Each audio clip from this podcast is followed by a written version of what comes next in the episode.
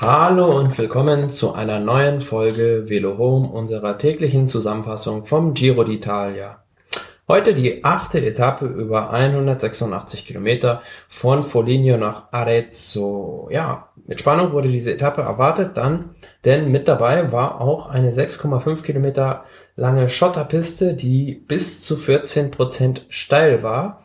Erstmal zum Etappenverlauf. Wie ist das Ganze davor verlaufen? Nach 20 Kilometern konnte sich dann eine Ausreißergruppe absetzen, die aus 13 Fahrern bestand.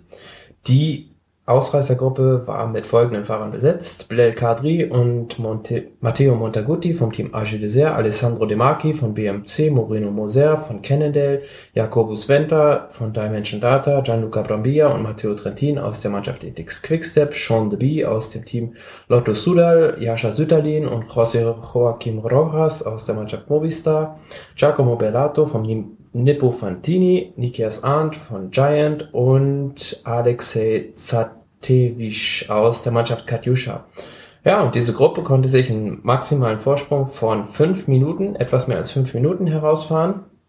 Und im Feld war es die ganze Zeit eigentlich recht schnell, so wodurch das Hauptfeld auch zwischenzeitlich in zwei Teile geteilt wurde und Tom Dumoulin, der Gesamtführende, der war zwischenzeitlich in der zweiten Gruppe, aber das Ganze lief dann auch alles wieder zusammen und so 30 Kilometer vor dem Ziel, da stand dann die erste Zielpassage in Arezzo auf dem Programm.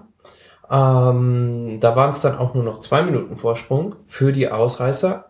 Aber kurz danach ging es dann ja auch in jene besagte Schotterrampe, äh, dem Aufstieg zum Alpe di Poti, Zweitkategorieberg.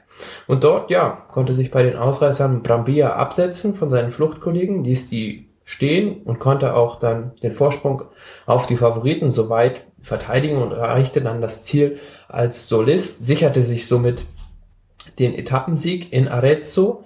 Und ganz spannend war, was hinten bei den Favoriten passierte. Dort attackierte nämlich Alejandro Valverde, ja, und eigentlich alle Favoriten konnten dem Spanier dann auch folgen, bis auf Tom Dumoulin, die Maglia Rosa.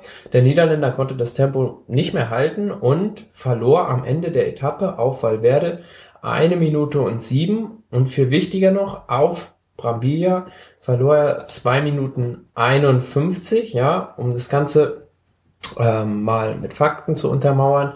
Das Ge Ergebnis der Etappe, die Top 10. Brambilla ist Erster geworden. Zweiter Matteo Montacuti von AG Desert. Der hat einen Rückstand von 1,06 gehabt. Dritter Moreno Moser. 1,27 Rückstand. Vierter Jaco Venta mit 1,28 Rückstand. Fünfter Alessandro De Marchi mit 1,33 Rückstand. Und dann kam halt jene besagte Gruppe der Favoriten mit Valverde der 1,41 als sechster Rückstand hatte, Steven Krusberg als siebter, Mikelanda als achter, John Esteban Chavez und Ilno Zakarin ähm, als zehnter dann, die hatten alle die gleiche Zeit wie Werde. In der letzten kleinen Steigung, da haben dann so Leute wie Nibali, Maika, Rigoberto Uran, André Amador, Domenico Pozzovivo oder Sergei Firsonov, die haben noch drei Sekunden Rückstand auf Valverde kassiert. Ja, und im Gesamtklassement da liegt jetzt Brambilla an der Spitze, hat 23 Sekunden Vorsprung auf Ilnur Zakarin, der sich sehr gut gehalten hat heute. Dritter Steven Grußweig mit 33 Sekunden Rückstand. Vierter Alejandro Valverde mit 36 Sekunden Rückstand. Fünfter Vincenzo Nibali, 45 Sekunden Rückstand. Sechster John Esteban Chavez mit 48 Sekunden Rückstand. Siebter Rigoberto Uran mit 49 Sekunden Rückstand. Achter Rafael Maika mit 54 Sekunden Rückstand, 9. Domenico Pozzovivo mit dem gleichen Rückstand und 10. Mikel Landa vom Team Sky mit einer Minute und drei Rückstand. Ja, und Tom Dumoulin, um das Ganze noch zu ergänzen, ist jetzt auf Rang 11 mit einer Minute und fünf Rückstand auf Gianluca Brambilla.